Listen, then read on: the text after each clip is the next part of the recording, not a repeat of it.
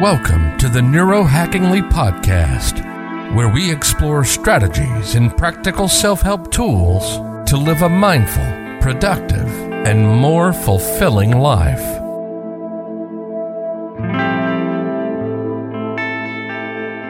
Ja, hallo und herzlich willkommen zu der Podcast-Episode. Tagebuch schreiben ist die beste Therapie. Sie alle haben es gemacht, Marcus Aurelius, Benjamin Franklin, Mark Twain bis George Lucas. Laut einer Studie der Harvard Business School haben Teilnehmer, die am Ende des Tages ein Tagebuch führten, eine 25-prozentige Leistungssteigerung im Vergleich zu einer Kontrollgruppe, die kein Tagebuch führten. Ich finde das Zitat so schön. Wir lernen nicht aus der Erfahrung, wir lernen, indem wir über die Erfahrung nachdenken. Und genau das gibt uns das Tagebuchschreiben. Tim Ferriss hat mal in einem Podcast gesagt, dass er für das Buch Tribe of Mentors etliche erfolgreiche Personen interviewt hat und sie alle haben zwei Gewohnheiten gemeinsam.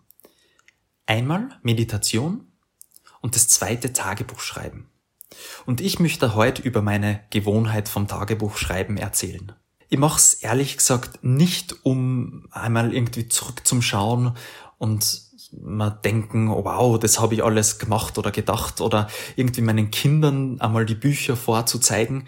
Ich mache das eher, um meine Gedanken zu sortieren, die Gedanken vom Gehirn über die Hand und Stift auf ein Blatt Papier zu bringen, hat irgendwas was Klärendes und Meditatives. Ja, eine Studie der Stanford University hat den Zusammenhang zwischen Schreiben und Sprechen festgestellt. Also Schreiben spiegelt klares Denken wider und das wiederum führt zu klarer Kommunikation.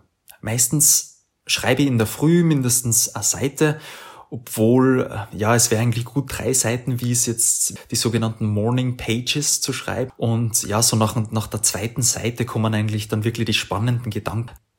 Ähm, Tim Ferriss hat sogar in einem Artikel gemeint, dass Morning Pages äh, sein Leben verändert haben, weil man einfach äh, durch das Aufschreiben alle negativen Gedanken in der Früh ähm, rauskotzt wirklich und dann den Kopf einfach für Dinge frei hat, für Gedanken, die produktiv sind, die positiv sind, die gut sind und so dann in den Tag starten kann.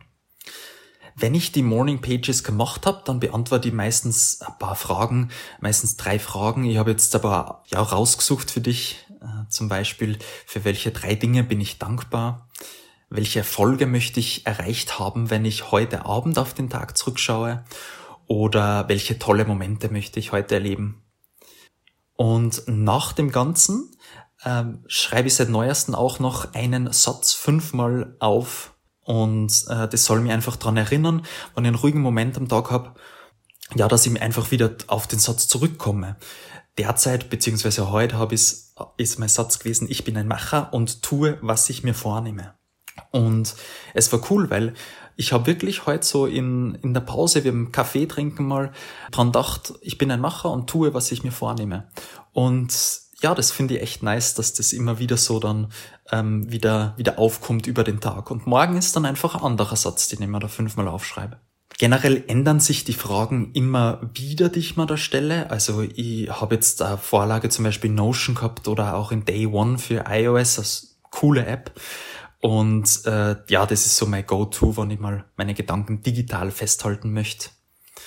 Generell, also ich habe schon sicher über zehn Tagebücher ausgefüllt, geschrieben, äh, beschrieben und mein Lieblingsbuch ist absolut das Leuchtturm äh, 1917 Notebook mit dem Pilot V-Ball Pen. Das fühlt sich einfach so mega schön an da zum Schreiben. Ich kann es da gerne unten verlinken. Und ja, das schaut wirklich elegant aus und macht danach richtig Spaß. Zu guter Letzt noch, wann schreibe ich äh, immer Tagebuch? Also generell in der Früh und am Abend und auch wenn es irgendwelche, ja, irgendwelche größeren Entscheidungen zum Treffen sind, da ist ganz angenehm.